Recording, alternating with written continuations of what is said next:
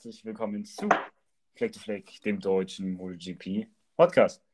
Heute mit der Preview zum Deutschland Grand Prix.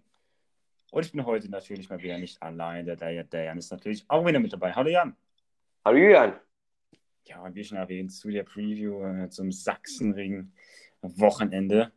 Ja, wir sind am Sachsenring. Ähm, diesmal ohne den King of the Ring, Marc Marquez, der natürlich ausfallen wird. Das heißt, es wird einen neuen Sachsenring-Sieger geben. Ist auch mal was Neues. Hat man ja jetzt äh, seit 2013 nicht mehr gehabt.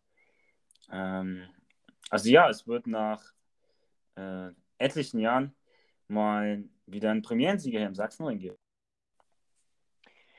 Das ist natürlich die Nachricht der, der, der letzten Wochen.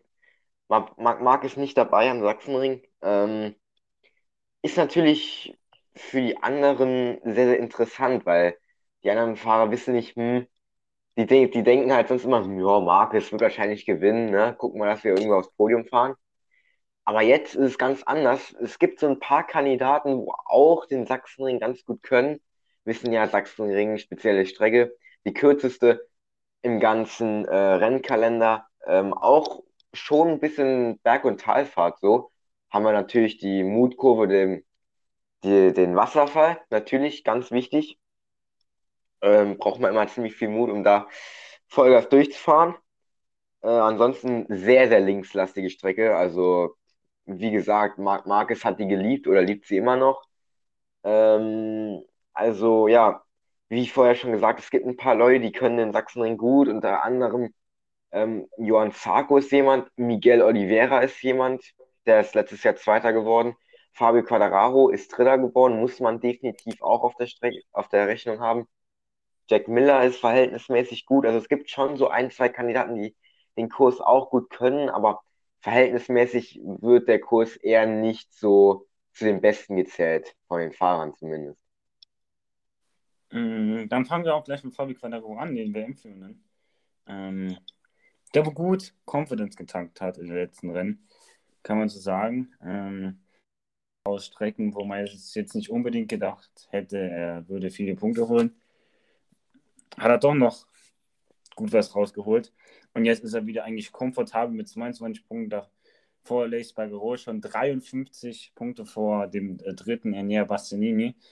Ähm, ja, vom Bike her, dem Sachsenring dürfte eigentlich die Yamaha liegen. Ähm, Honda war ja so im letzten Jahr der Hersteller, wo es zu schlagen. Da ist jetzt also wenn jetzt eine Honda gewinnt an dem Rennwochenende, dann weiß ich auch nicht mehr. Dann Sachsenring gewinnt nächstes Jahr nur noch Honda. Aber dieses Jahr eigentlich Fabio Quadraro und Yamaha schon eine der Top-Favoriten hier am Rennwochenende hier beim Sachsenring. Ja, man muss das immer so, ja, mal wobei, also Honda natürlich komplett dominiert, also über die gesamten Jahre hinweg, komplett. Also, wenn nicht mal Marquez gewonnen hat, dann hat, keine Ahnung, mal Petrosa gewonnen. So, das ist auch der, der letzte Fahrer, der äh, vor der ganzen Mark, vor den ganzen Marcus-Rennen siegen, äh, das letzte Mal eigentlich abgesehen von Marcus gewonnen hat auf der Strecke. Also da weiß man schon, Dani Petrosa bei Honda, also da weiß man schon, das ist ganz schön lang her. Ähm, noch in den guten Jahren von Petrosa, wobei man sagen muss, Petrosa hatte eigentlich nie ein wirklich schlechtes Jahr. Ähm, also ja, Quadraro, für mich ja, schwierig. Also, er ist definitiv ein Kandidat für Pod fürs Podium. Ähm, man hatte ja letztes Jahr vorm Rennen gesagt, hm, ja, war schwierig, äh, könnte eher ein schlechteres Rennwochenende geben. Aber war nicht. Also, Quadrao, der konnte gut überholen, der war, der war gut mit dabei. Ähm, hat für P3 gereicht. Und auch dann im Gegensatz zu Pecco Bagnaia war das ein ein großer Schritt für ihn, auch was Sachen WM-Führung damals anging. Also ich glaube, Quadraro ähm, so ein bisschen der Mitfavorit, vor allem im Gegensatz zu Ducati. Also ich glaube, Ducati könnte es ein bisschen schwieriger haben, auch traditionsmäßig oder historisch gesehen. Letzte Ducati auf dem Podium 2016, glaube ich, Dovizioso dritter Platz müsste das gewesen sein. Also da muss man schauen bei Ducati, dass man nicht allzu viel verliert auf äh, Quadraro. Die anderen Yamaha-Fahrer verlieren auch viel auf Quadraro ähm, in der Saison bis jetzt. Also wenn man mal die Punkte von den äh, ganzen Yamaha-Fahrern zusammenrechnet, kommt man auf äh, Mathe Skills 40 Punkte, glaube ich. Äh, ja, 40 Punkte. Ähm, ja, das ist noch viel zu wenig. 40 Punkte hat Putzbagero, ne, der jetzt auch keine gute Saison hat. Nur mal so zur äh, Hilfe. Und Fabio Quadraro hat halt 47 Punkte. Also der zieht ja mal, der zieht den Karren da so ein bisschen aus dem Dreck raus. Und sonst, ja, das zeigt der äh, Rangliste des With You Yamaha RNF-Team ist jetzt so der vorletzte Rang. Gerade vor den Tech 3 Jungs, die jetzt auch keine gute Saison haben. Und wegen Quadraro, ähm, ja, sind sie auf der 2. Obwohl sie, wenn Quadraro alleine die Punkte geholt hätte, wären sie auch auf 2. Also da sieht man Quadraro für das Team ja unverzichtbar. Und das zeigt auch, wie schlecht äh, die anderen Yamaha-Fahrer ihren Job machen eigentlich. Ja, und ich glaube auch nicht, dass es unbedingt besser wird bei ähm, Delhi. Das Problem ist, dass die Yamaha nicht so gut zum Sachsenring eigentlich passt. Das ist das Erste. Zweitens ähm, kann momentan nur Quadraro fahren und Quadraro ist mit Lack aufs Podium gefahren. Also und dann die anderen Yamaha-Fahrer, die eigentlich halt Probleme haben. Also ich weiß nicht, kann ich mir nicht so ganz zusammenreiben, wie da soll ein gutes Rennwochenende bei rumkommen. Man hat gesehen, letztes Jahr Vinales war auch in einer sehr, sehr Down-Phase, ist letzter geworden im Rennen, hat aber da irgendwelche anderen Probleme im Hinterrad. Da lief einfach gar nichts zusammen letztes Jahr bei Vinales. Also, aber auch Dovizio, der mal gesagt hat in einem Interview, äh, äh, ja, Sachsenring die schlimmste Strecke im ganzen Rennkalender. Hm, da weiß man halt, was er hält von der Strecke. Nicht viel. Hm, wenn man dann die Strecke halt nicht mag, das ist auch schwierig. Aber andererseits, wenn man äh, in der WM fahren will, muss man auf jeder Strecke gut und das Maximum rausholen, auch wenn man sie nicht mag. Also, ich sehe da ehrlich gesagt schwarz für die anderen Yamaha-Fahrer. Vielleicht Darren Binder könnte ich mir vorstellen, so, ja, sehe ich mir, könnte ich mir eventuell sogar als zweitbeste Yamaha vorstellen. Auch so komisch es klingt, aber es ist gar nicht mal so unrealistisch da sieht man eigentlich auch in Relation, wie tief, in Anführungszeichen, ähm, sind. Ähm, dass man hier, wenn man die zweitbeste Yamaha, das, also wenn man auf den zweitbeste Yamaha tippen würde, dass man da auf den Winder tippt ähm, und dann nicht auf die beiden erfahreneren Leute. Ähm, na gut, Yamaha ist sicherlich schwierig, wie schon angesprochen. Äh, okay, da nicht viel. Ähm, ja, bei Aprilia ging ohne Lace Barbero auch nicht viel ähm, in den letzten Jahren und ist auch immer noch der unangeführene, unangefochtene äh, Spitzenmann bei Aprilia, der wo Fabio Quadraro der ein, ist so der einzige, der wo so ein bisschen mithalten kann mit Fabio Quadraro und auch letzte Saison am Start vor allem den gute Pace am Sachsenring gezeigt. Mhm. Ähm, damit Marc Marquez da äh, gebettelt am Anfang. Ähm, ich glaube, also Aprilia könnte an diesem Rennwochenende, vor allem mit der Lace Barbero, darauf muss man definitiv äh, ja, sein Auge werfen.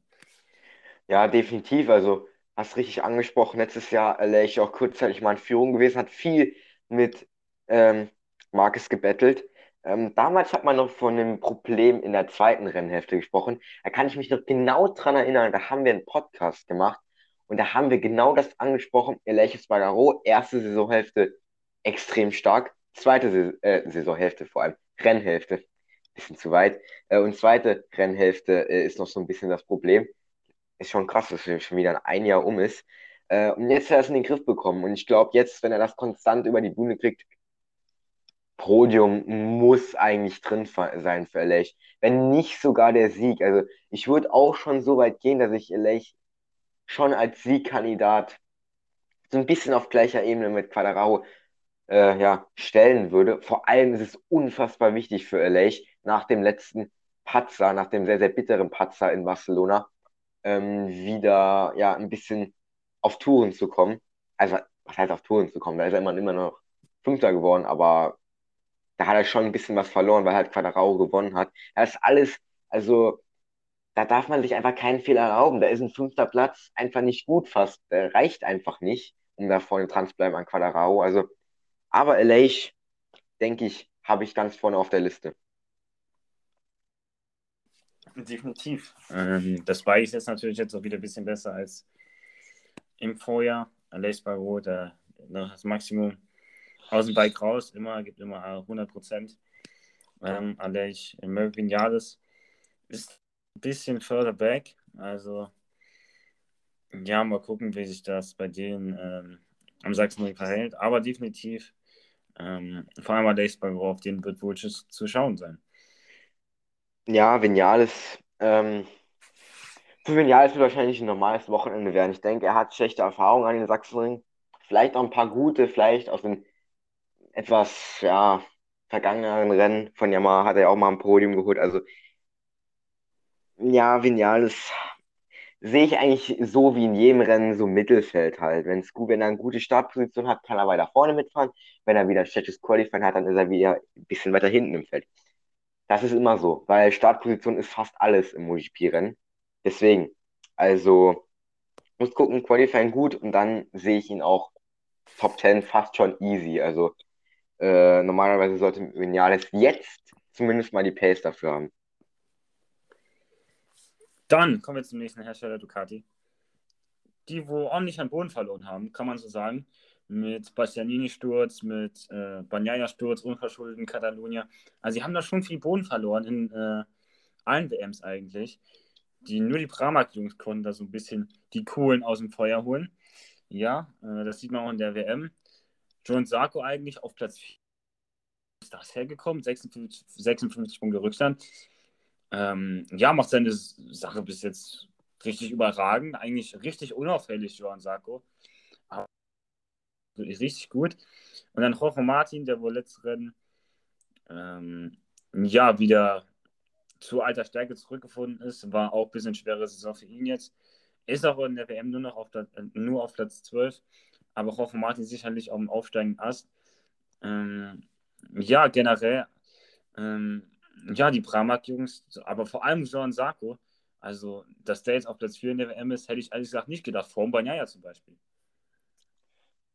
Ja, und ich glaube, Johann Sarko sollte das sehr, sehr gut entgegenkommen. Wenn man zwar sieht, dass er letztes Jahr da in Anführungszeichen nur Achter geworden ist, aber ähm, ich meine, der hat die Pole Position geholt, ne? Ich glaube, das war Zarko, der die Pole. Wenn ich mich jetzt, warte, ich kann nachgucken. Äh, so, warte mal, aber die ich jetzt falsch. Ne, Johann Zarko, ja, genau. Mit 11.000 Volt Quadrat. So, ja hatte ich recht. Also Zago ja auch im Qualifying gut. Also das war dann, das war da, wo Zago dann anschli in der anschließenden Runde gestürzt ist und somit gelbe Flaggen ausgelöst hat und somit sich keiner mehr wirklich verbessern konnte. Ähm, also Zago kann die Strecke und ich könnte mir vorstellen, dass er definitiv jetzt auch in der aktuellen Form mindestens mal um die Top 5 kann kämpfen, vielleicht sogar ums Podium, weil, wie ich vorher schon angesprochen habe, es gibt nicht viele Leute, die den Sachsenring einwandfrei können. Also, Zago sehe ich da eigentlich auch vorne. Roch Martin, ja, hatte jetzt ein gutes Rennen, ein sehr gutes Rennen in Barcelona.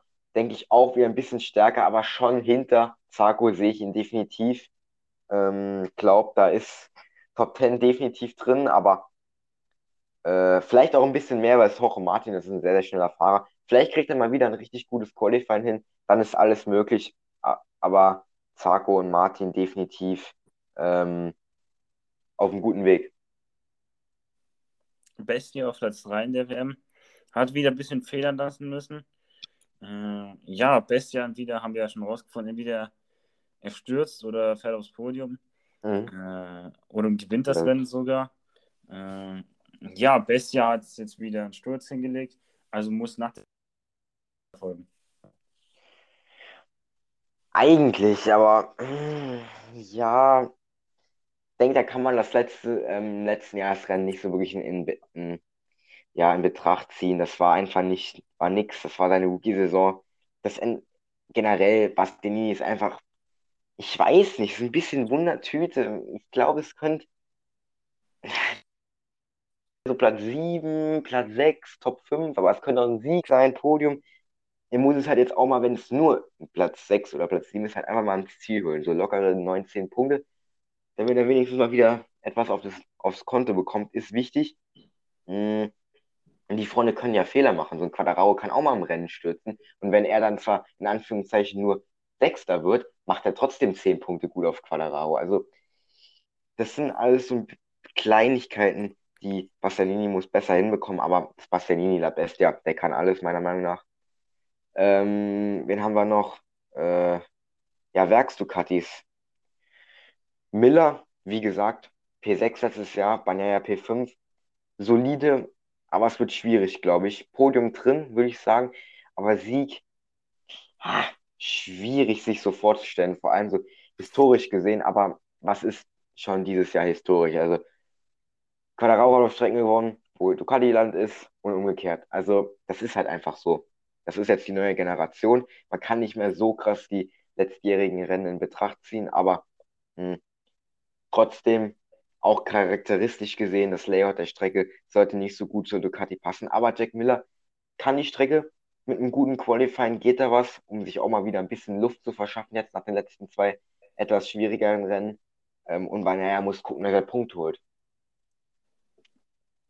Definitiv. Ähm, nur schauen, dass er da irgendwie den Gap wieder zu äh, zufährt in der WM zu Fabio Quadraro. Wir sind jetzt auch schon wieder 66 Punkte. Also beim Quadraro, der so gut fährt, ähm, ist das schwierig, das wieder einzuholen. Vor allem auch um Sachsenring für Ducati, was jetzt nicht gerade entgegenkommt. Aber meiner Meinung nach, äh, wenn du WM äh, holen willst, muss halt auf jeder Strecke irgendwie performen. Auch wenn dein Bike jetzt nicht vielleicht gerade äh, so passt, dann muss man trotzdem sein Maximum rausholen. Ja, muss. Also, das gilt aber auch jetzt nicht, so, nicht nur für Banyaya, weil ich denke, jeder Fahrer holt immer das Maximum raus. Und ähm, da gibt es einen Hersteller, der muss da auch noch ein bisschen was rausholen. Das ist richtig. Das ist nämlich Hersteller, wo noch ein bisschen was rausholen müssen. Wir haben eigentlich nur noch Hersteller übrig, die ein bisschen was rausholen müssen. Ähm, ich würde sagen, KDM. Fangen wir mal an. Ähm, ja, Brad Binder, Platz 6 in der WM, kann man eigentlich absolut nichts Negatives gegen sagen. Ist jetzt eine super Saison. Ähm, hat sich da auch absolut den Status als Nummer 1 Fahrer erkämpft bei KTM. Miguel Oliveira ist ja schon, der Wechsel quasi bestätigt zu Gresini, wurde ja jetzt, äh, ja, wurde ja jetzt klar, dass er nicht mehr nächste Saison für KTM fährt, weil Jack Miller ja announced wurde für die nächsten zwei Jahre bei KTM Factory Racing.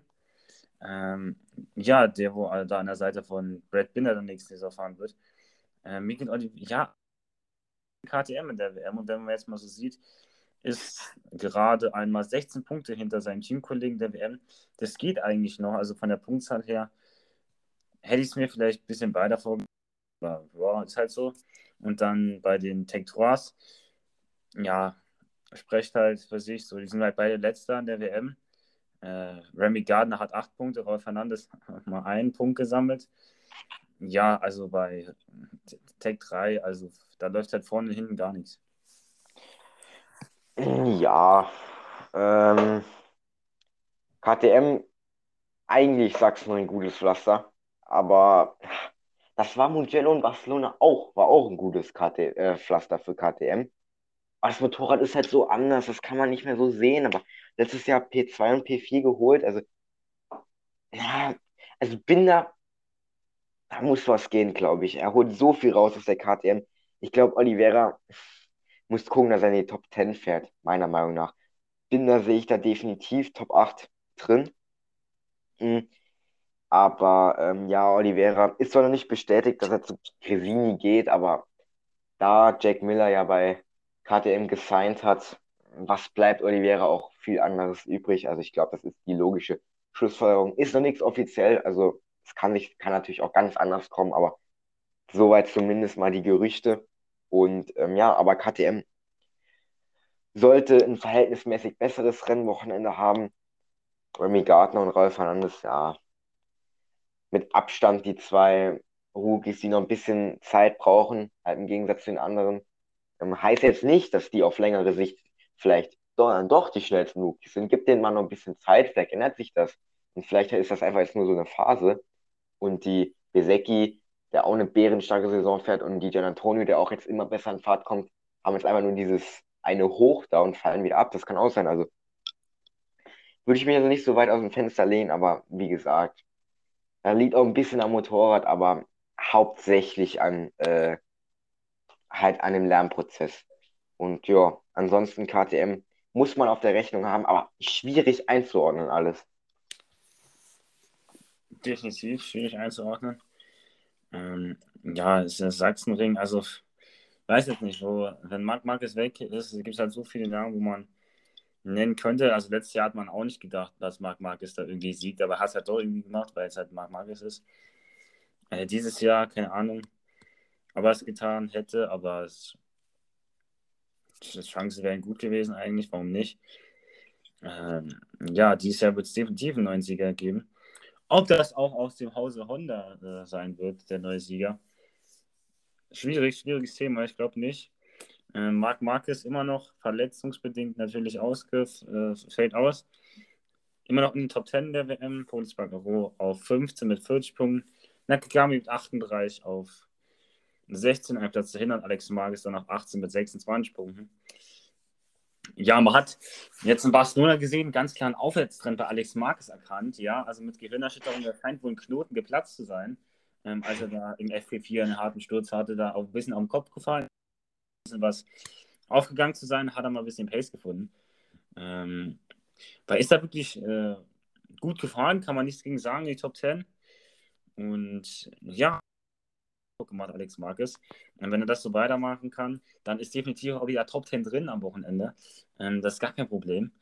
Und ja, die anderen Honda-Fahrer, äh, vor allem Polis Bagero in Catalunya, äh, haben sich jetzt nicht so mit Ruhm bekleckert. Also der hat da irgendwie weiß nicht, gar keine Pace gehabt, sogar hinter Michael Piro ins Ziel gekommen, der bevor dem Rennen gesagt hat, hm, ich fahre nicht auf Points, nur Testarbeit, hier alles so, ich fahre mal ein bisschen Larifari so. Selbst der gekommen. Und hat gesagt, ja, irgendwie Reifen waren und so.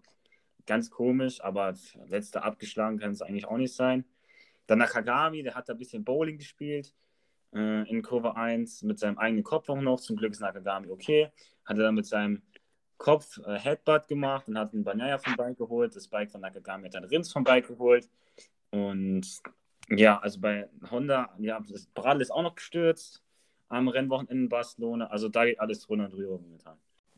Ja, bei Honda muss man mal sehen, Alex Mark ist eigentlich eine gute Strecke. Hm, letztes Jahr durch FP3 gekommen, in direkten Q2, ähm, dann von P11 gestartet, leider im Rennen kollidiert mit Petrucci. Also der sollte definitiv was gehen für ihn, auch nach der letzten Aufwärtsphase. Nakagami, mal gucken, ob er 100% fit ist. Hat ja auch mit dem Headbutt da, wie du erzählt hast, die Leute so, ja, so ein bisschen einen kleinen Schaden davon, was heißt Schaden halt, sich ein bisschen verletzt, aber das sollte bis dahin wieder gut gehen. Ähm, also mal gucken, sehe ich ihn nicht so stark Nakagami, ehrlich gesagt.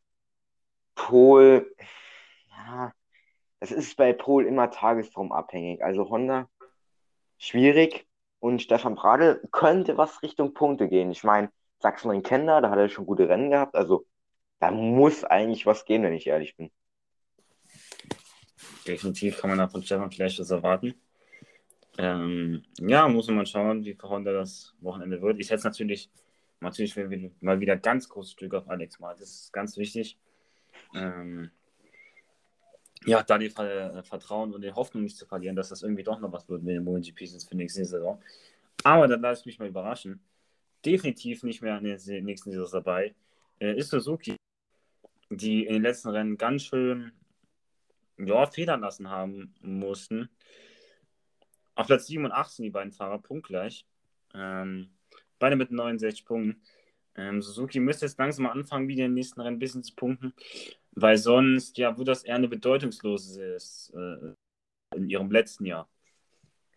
Ja, always together, sagt man ja immer. Also Rins und mir gefühlt in jeder Session immer dabei, zusammen, immer den Weg zusammengehen. Ähm, ja, muss man sehen. Ich denke, es kann eigentlich nur aufwärts gehen für die. John Mir ein gutes Rennen gehabt eigentlich. Ähm, P4 meine ich geholt im letzten Rennen. Alex Rins natürlich unglücklich rausge rausgekegelt geworden, aber ah, da muss einfach generell, mir muss wieder das Vertrauen gewinnen, Rins darf, muss wieder so ein bisschen backkommen, das, was er kann, vor, am Anfang der Saison und dann traue ich ihn schon zu, vor allem wieder nach der Sommerpause wieder richtig stark zurückzukommen. Also Suzuki, ähm, habe ich für das Rennen nicht wirklich am Zettel, müssen gucken, dass beide ins Ziel kommen. Vielleicht kann jemand überraschen, aber mehr ist da auch eigentlich nicht drin. Ja. Wie du schon erzählt dass sie mal ins Ziel kommen, Rins vor allem immer wieder. Klar, letztes Rennen unverschuldet gestürzt, aber trotzdem. Ähm, ja, da ist einfach die Moral ein bisschen down bei Suki, was man verstehen kann. Ähm, aber ich würde sagen, wir haben alle Hersteller so lang durch. Ähm, ja, ich würde sagen, wir kommen dann langsam auch schon zu den Tipps. Ähm, da gehe ich jetzt mal voran und fange als erstes an mit, äh, also mit dem dritten Platz natürlich. Äh, dritter Platz wird für mich hier an dem Rennwochenende Brad Binder belegen. KTM meiner Meinung nach gutes Paket, zumindest am Sachsenring. Ähm, und Brad Binder ist sowieso guter Fahrer, brauchen wir nicht drüber streiten. Dann habe ich Johann Sarko auf der 2. Äh, ganz einfach, weil es Johann Sarko ist. Das ist halt auf der 2, wird halt kaum einen interessieren. Aber ja, macht halt wieder gute Punkte. Und auf 1 Alex Quadraro. Also für mich Quadraro mal nicht auf dem Podium. Sicherlich auch mal gut für die WM wäre, Quadraro jetzt mal nicht auf dem Podium zu sehen. Und Leicht, der, der vielleicht mal gewinnt. Also, ja, das sind ja meine Top 3. Ja, natürlich.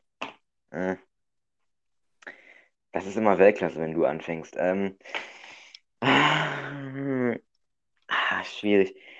Hm, P3 sage ich Johann Zarco. P2 Alex Spagaro und P1 Quadraro. Ich glaube, Quadraro gewinnt das Ding. Wenn alles zusammenläuft, muss. Also entweder Quadraro oder Lech, alles andere wäre. Kleine Überraschung. Definitiv. Und ja, was die kleinen Klassen angeht, Moto 2 gewinnt definitiv Marcel Schröter, der macht Home Turf Win. Und Moto 3 gewinnt Dennis Forger. Ich sage jetzt jeden Podcast, dass Dennis Forger das nächste Rennen gewinnt, weil irgendwann muss er, muss er mal wieder einen gewinnen. Ähm, nicht wie Guevara und so, nix. Muss Forger mal wieder gewinnen. Ähm, ja, das Gasgas, das ist einfach. So ja, Gasgas, ja, natürlich. Das ist Weltklasse. Ja. Finde ich ehrlich gesagt nicht. Finde nur Dennis Forger Weltklasse. Was anderes. Dennis Forger und Alex Marquez, was anderes. Ist, ist, ist nicht Home Turf so. Ähm, aber ja, Dennis Forger hat definitiv Moto 3. Ist auch von der Pace ganz klar der stärkste. Also, wenn mir da was anderes erzählt, dass er, dass er Garcia und so, dass er aus, dass, dass so ein Garcia mal auschecken oder so kann. Nein. Ja, Moto 2 wäre natürlich Weltklasse, wenn Schrotter gewinnt. Also ich glaube, das ist gar nicht mal so unrealistisch. Ich denke, er kann die Strecke gut. Hm. Also wenn alles zusammenläuft, Top 5 bis Podium, muss eigentlich, wenn ich ehrlich bin. Hat ein so gutes Rennen gemacht jetzt in Barcelona. Also da muss jetzt mal so langsam wieder ein Podium kommen. Und Moto 3, ja ganz klar, Garcia gewinnt das vor Guevara. Also ich weiß ja gar nicht, was da. Und dann Marcia noch dahinter auf dem Podium. Ja, und auch mal Marcia noch. Das wäre einfach ein Träumchen. Und Welcher in, in, Kies. Mit Kreml. Tumbling down the order. Äh, ja, also es ist für mich persönlich immer Weltklasse. Die drei, Garcia, Guevara und Marcia vorne in welcher Konstellation ist mir egal, Hauptsache Podium. Ähm, und Garcia gibt's, gewinnt sowieso die WM. Also, pff, Foggia. Also wirklich. Gar keine Pace. Also schon Pace, aber kannst halt nicht umsetzen. Ja. Dann würde ich sagen, war es auch für heute. Äh, mit Fact Fact im deutschen MotoGP Podcast. Ähm, folgt uns auf allen Kanälen, wo es möglich ist. Lasst ein Follow auf Spotify da. Lasst ein Follow auf Instagram da. Und ja, ich würde sagen, Jan, der letzten Worte heute. Ja, ich freue mich auf das Home-Turf-Rennen und ich denke, wir können einen etwas spannenderen von, von, wie soll ich sagen, vom Zweikampf her erwarten, weil sonst eigentlich mag es immer so gut wie vorne weggefahren. Also ich denke, wir können uns auf ein spannendes Rennen freuen. Definitiv, das hoffen wir alle und dann würde ich sagen, das war vielleicht, vielleicht der deutsche MotoGP Podcast für heute. Ciao. Ciao.